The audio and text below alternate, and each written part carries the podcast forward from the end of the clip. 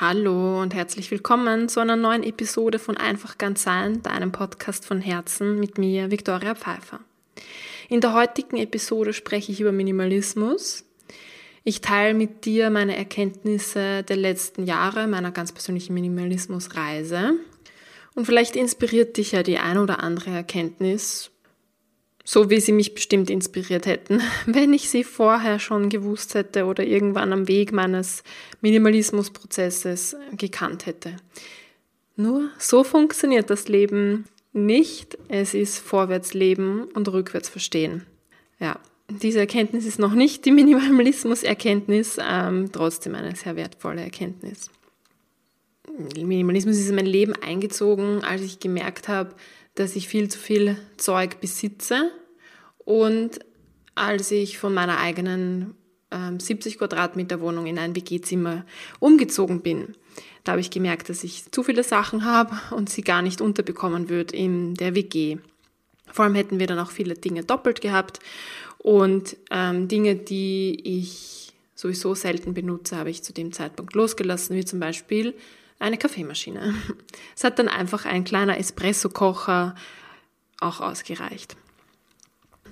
Und Minimalismus hat zu Beginn für mich bedeutet loslassen, entmisten, die glattern, entrümpeln, einfach auf der materiellen Ebene weniger zu haben. So war meine Definition von Minimalismus zu Beginn. Und über die Jahre hat sich dann weiterentwickelt mein Verständnis zu Minimalismus und es geht für mich viel mehr um, was brauche ich wirklich, also so wirklich, wirklich, im Gegensatz zu, was will ich jetzt einfach haben. Und das ist irgendwie dieses, dieses Bemerken von dem, was ich wirklich brauche, ist ähm, so ein Hinhören zu mir selbst, also in mich selbst hinein, was brauche ich eigentlich wirklich und es ist auch so ein, eine gewisse Abgrenzung von Werbung und Medien und ja, auch etwas ein langfristiges Denken. Das Wollen ist oder das Wollen nehme ich so als so als kurzfristigen Impuls wahr. Ich will jetzt dieses und jenes haben und es muss sofort sein.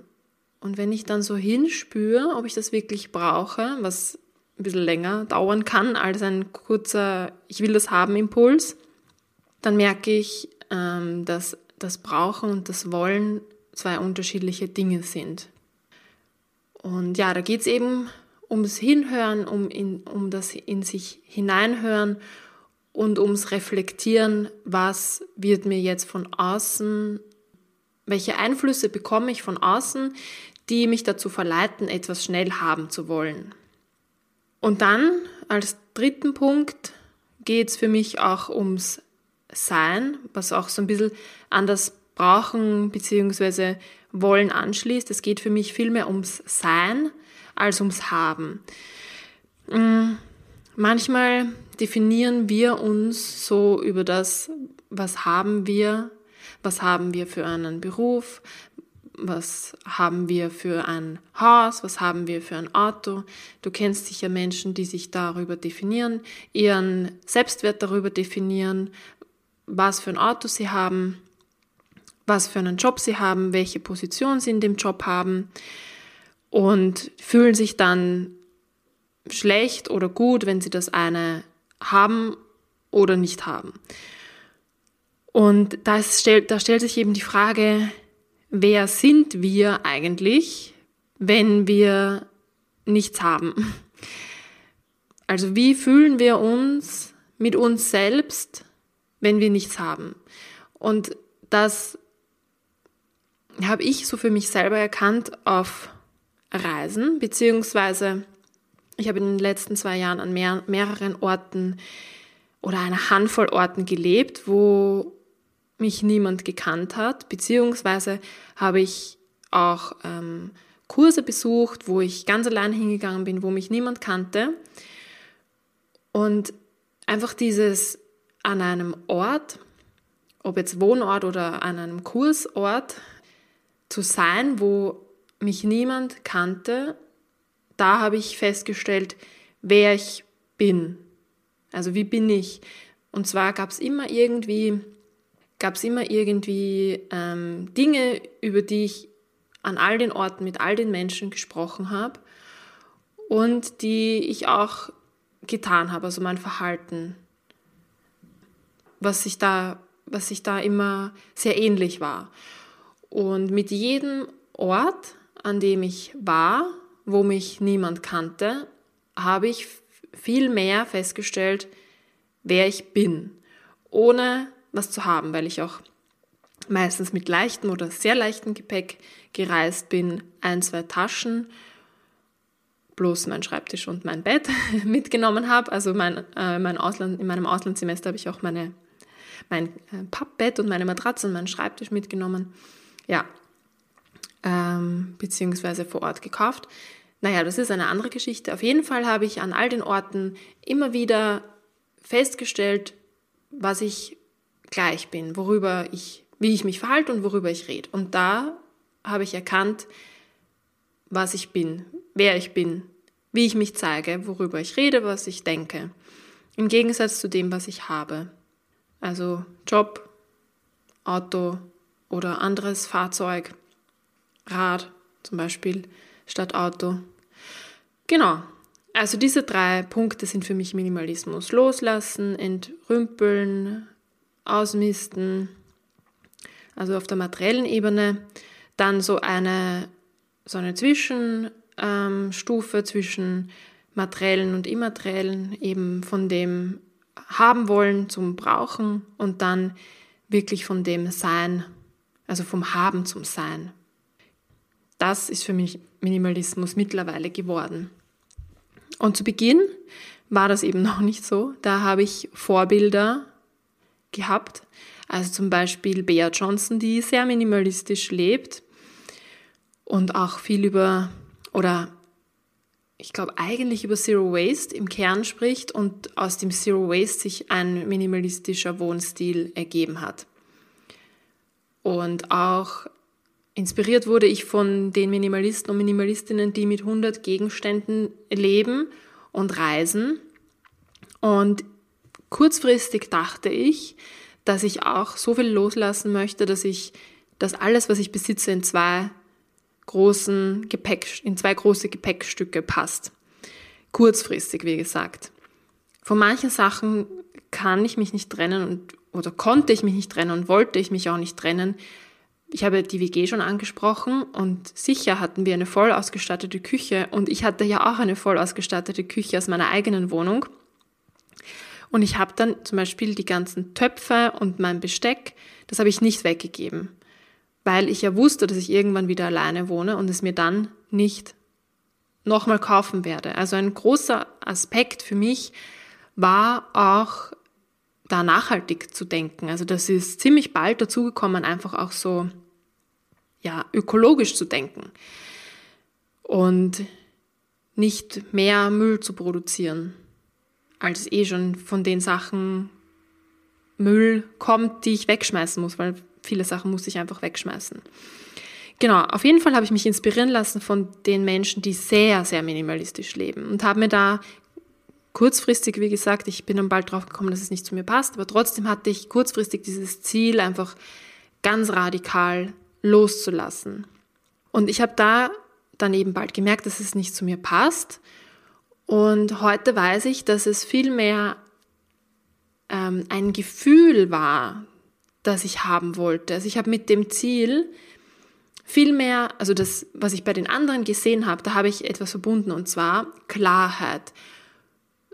Freiheit, also weil halt die, die, die Räumlichkeiten so frei von Gegenständen waren und sie auch einfach jederzeit losreisen konnten mit den wenigen Sachen, die sie ha haben oder hatten oder immer noch haben. Also ja, ich habe einfach einen, ein Gefühl, Emotionen damit verbunden und habe dann quasi nur diesen einen Weg, alles Mögliche loszulassen, als ähm, Zielerreichung definiert für mich. Deswegen ist es viel wichtiger zu schauen, wie will ich mich fühlen, als jetzt wirklich ein konkretes Ziel zu haben.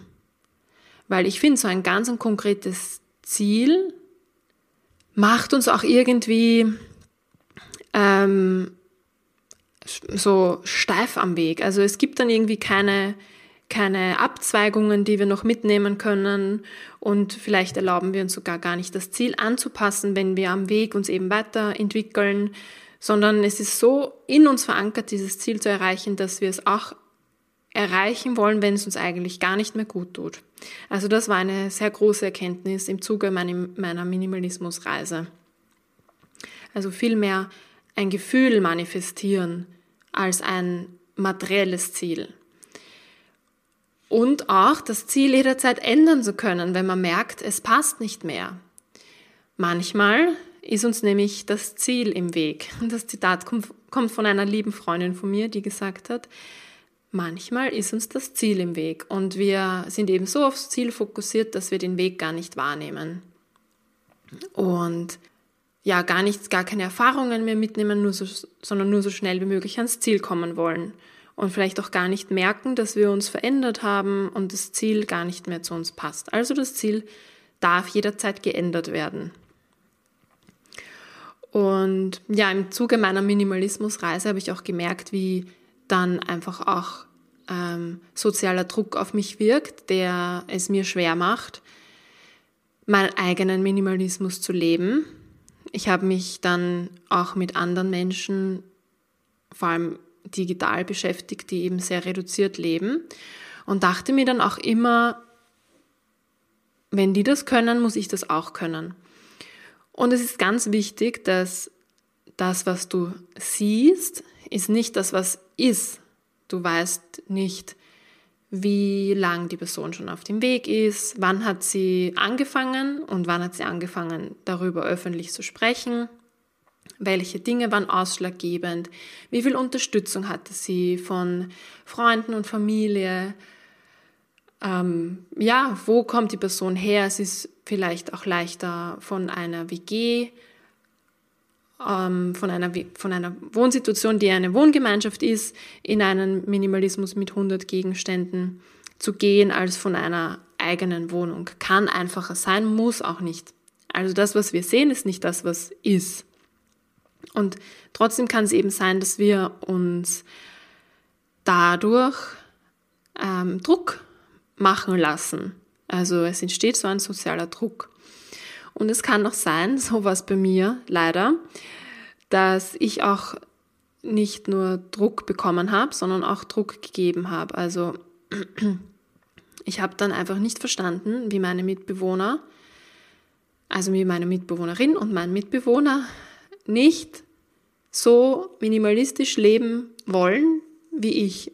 Also ja, der Mitbewohner hat viele Sachen online bestellt und die Mitbewohnerin ist auch oft und gern einkaufen gegangen und es hat mich einfach geärgert, emotionalisiert.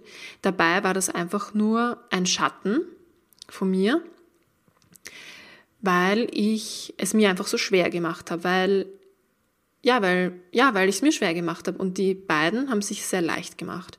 Das war mein Schatten, der hinter dem liegt, warum ich den beiden ähm, Druck gemacht habe und sie nicht verstanden habe, warum sie sich so verhalten, wie sie sich verhalten. Und das ist auch ganz wichtig, wenn du dein Umfeld beeinflussen willst oder vielmehr inspirieren willst, dann sollte das ohne Druck passieren, weil auch hier weißt du nicht genau, wo steht dein Umfeld, auch wenn du dein Umfeld sehr gut kennst. Du weißt nicht ganz genau, wo das Umfeld herkommt, also wie die persönliche Geschichte ist. Manche Sachen ähm, sind den Personen selbst unbewusst. Wie sollen dann wir das von außen feststellen, wie die Person sich fühlt, warum sie so handelt, wie sie handelt, wenn die Person das selber manchmal nicht weiß.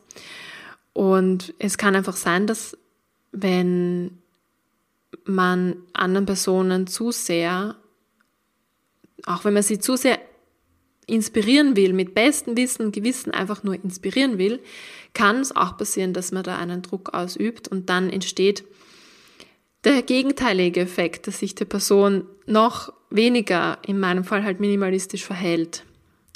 Das ist einfach, wenn man in einem System miteinander ist, dann kann sowas einfach schnell passieren, dass man sich gegenseitig eben positiv auch beeinflusst, das ist eh klar. Und auch eben so, dass die anderen Personen dann das gegenteilige Verhalten an den Tag legen. Und das passiert einfach überwiegend unbewusst und ja, da ist einfach, da ist einfach drauf zu achten und dann einfach auch das nicht persönlich nehmen. Das ist auch eine Erkenntnis, einfach das nicht persönlich nehmen, wenn sich das Umfeld anders verhält als man selber, auch wenn man nicht verstehen kann, wie, dies, wie können die das nicht sehen, dass es viel leichter wäre oder viel sozialer oder viel ökologischer man sich verhalten wird, wenn man minimalistisch lebt oder was auch immer, vegan oder einfach nur ähm, nachhaltig produzierte Kleidung kauft. Ja, es gibt verschiedene Felder, ähm, wo man Inspiration sein kann und wo man auch äh, reaktantes Verhalten auslösen kann, also so einen gegenteiligen Effekt.